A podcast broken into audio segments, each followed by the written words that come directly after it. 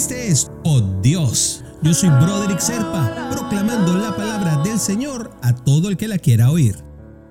El devocional del día de hoy nos lleva hasta Filipenses capítulo 4, versículo 4. Alégrense siempre en el Señor. Insisto, alégrense. Miren, cuando nosotros leemos esta palabra, tenemos la impresión de que quien la escribió era un hombre que estaba muy contento, que nunca tuvo serias dificultades, que, sabes, como que vivió una vida muy tranquila, muy cómoda. Pues esa impresión termina cuando nos damos cuenta que esas palabras las escribió el apóstol Pablo mientras estaba en la cárcel una cárcel del siglo I después de Cristo, es decir, una cárcel de tierra, una cárcel donde la comida no estaba asegurada, una, una cárcel llena de ratas, de insectos, en donde había personas que morían a tu lado, o sea, una cárcel realmente fea. Y cuando Pablo le escribe esta carta a los filipenses, pues él estaba esperando, mientras estaba preso, el juicio de Roma. Ahora, viene la pregunta, bueno, ¿y cómo puede una persona que está pasando por todas estas circunstancias tener tanta fuerza y decir a los demás que deben alegrarse? Y la respuesta está justamente en eso que escribió. Su alegría está en el Señor. Por eso dice, alégrense siempre en el Señor. Qué difícil es ser como Pablo. Qué difícil es estar en cualquier circunstancia y decir, ¿saben qué? Primero esto. O yo debo estar alegre porque tengo la promesa del Señor de la vida eterna, porque tengo la promesa del Señor de la resurrección, porque tengo la promesa del Señor de tantas cosas. Y que esta circunstancia por la que estoy pasando no es más que un momento, es una circunstancia momentánea. Entender eso es difícil, muy difícil.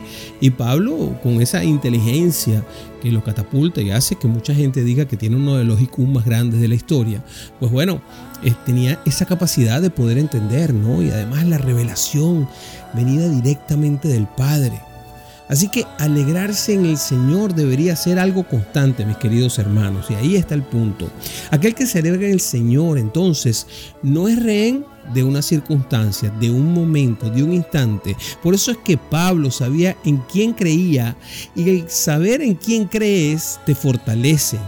Su alegría estaba directamente relacionada por su relación con el Señor y valga la redundancia, no en las bendiciones, no en las cosas agradables, sino en esa relación interna, en esa relación que él sentía con el Espíritu Santo que moraba y estaba dentro de él y que se estaba manifestando en esas cartas.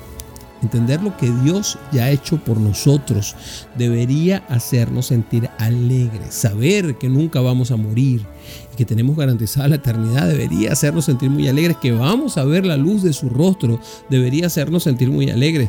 Pero es difícil entender esto realmente y dejar la carne a un lado. Dios ya hizo todo lo que tenía que hacer por nosotros y ese debe ser el motivo de nuestra alegría, mis queridos hermanos. Cuando reconocemos que Dios ya hizo todo, entonces su obra se catapulta y está mucho más grande, es mucho más importante porque está edificando a nosotros. Así que confía en el Señor y alégrate que Él es el que es. Y con toda la seguridad de tu corazón vas a estar entonces más descansado y dispuesto. Oramos por esto, mis queridos hermanos. Padre, tú que eres soberano, nada es capaz de separarnos de tu perfecto amor y eso lo sabemos, Señor. Tu amor me alegra, me motiva y me fortalece, Padre. Haz que pueda meter en mi carne, en mi piel y dentro de mi espíritu, en mi alma, Señor todo lo que yo sé que debo saber para que pueda vivir esa alegría eterna sin importar las circunstancias que tú nos das. Te lo pido en el nombre de Jesús. Amén, amén amén.